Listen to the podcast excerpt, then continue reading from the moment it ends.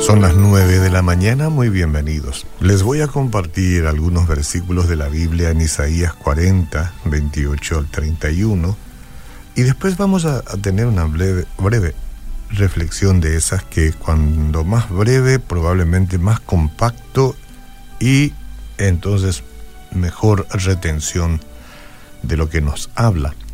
Dice Isaías 40, 28 al 31,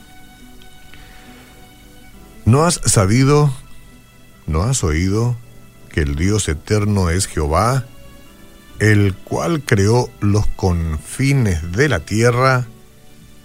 No desfallece ni se fatiga con cansancio, y su entendimiento no hay quien lo alcance.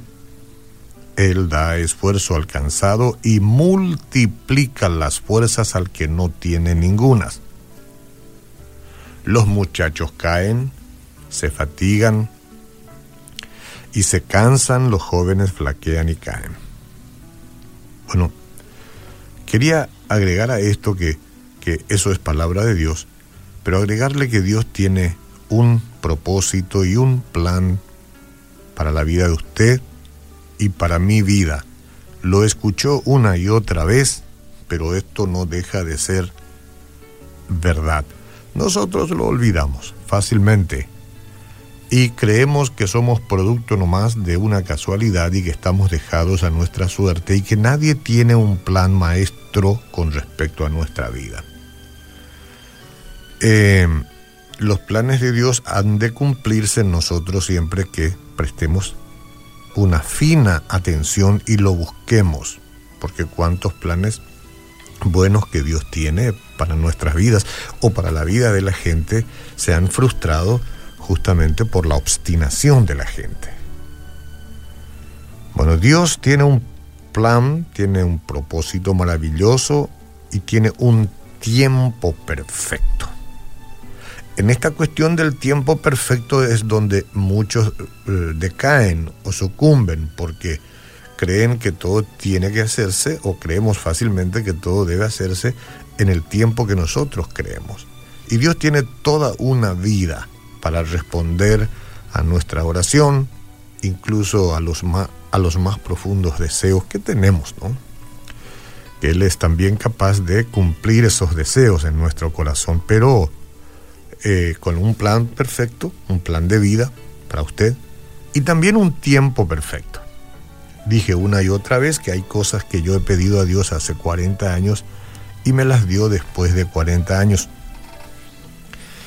Y no siempre va a ser así. Hay cosas que me las dio al instante, digamos, en el momento. Pero Dios es Dios. Él responde nuestras oraciones con un sí o un no. ¿Ah? Pero en otras ocasiones dice ahora no, ahorita no.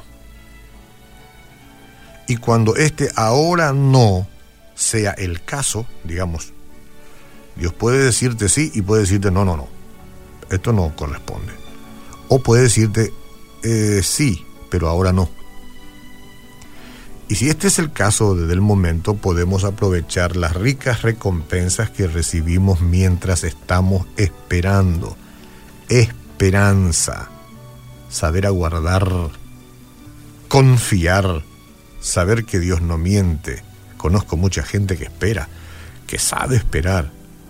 Y aunque otra gente, pues no sé con qué motivación, la quiere desmoralizar, entonces no se deja desmoralizar y espera, porque sabe en quién ha confiado. Una bendición muy práctica es que Dios nos fortalece mientras nos apoyamos en Él. Isaías 40:31 habla de un águila que se remonta a las alturas, es una metáfora adecuada de cómo el creyente que obedece al Señor será levantado y sostenido por el Espíritu Santo. A lo mejor Dios dijo sí, por medio del Espíritu Santo, o no, o ahora no, significa esperar, con confianza con fe, sin menguar.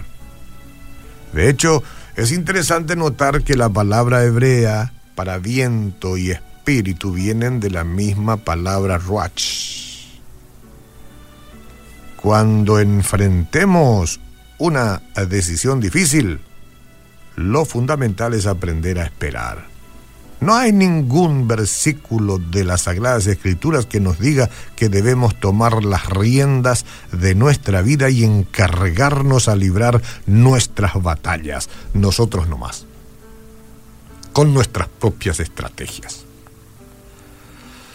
Dios es quien lo hace a nuestro favor, hermanos.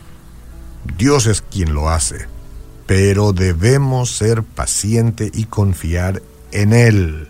Atención que aquí hay una responsabilidad del individuo. Hay una responsabilidad en, el individuo, en todas las personas, en todas las cosas. Hoy, por ejemplo, decimos, necesitamos orar por aquel que está en desgracia. Mucha gente de las que están en desgracia aquí y en cualquier parte del mundo son personas que no tienen interés en Dios. Y Dios las está tratando, probablemente como me trató a mí, como te trató a ti y a otros en todo tiempo.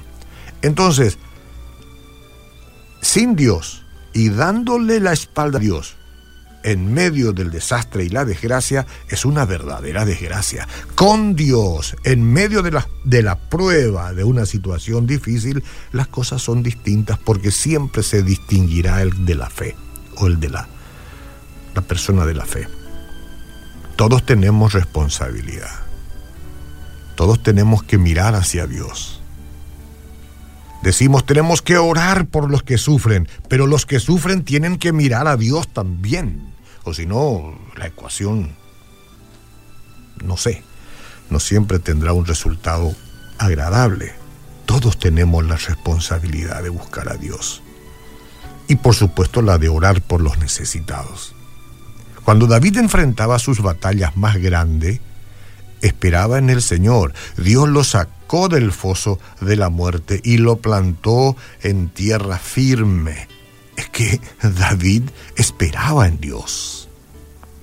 No sé cuántos oraban por David en sus momentos difíciles, cuando estaba en el foso de la desesperación, pero él buscaba a Dios. Y Dios va a hacer lo mismo con todos, con usted y con los que hoy están en desgracia, cuando se le obedece. El Señor le da las fuerzas para hacer las cosas que Él requiere, cuestión que estemos atentos. Su Espíritu hace que usted y yo este, lo hace lo que resultaría imposible para nosotros, digamos, ¿no? por sí mismo, por nosotros mismos. El Espíritu es el que hace por nosotros. Pero tenemos que buscarlo.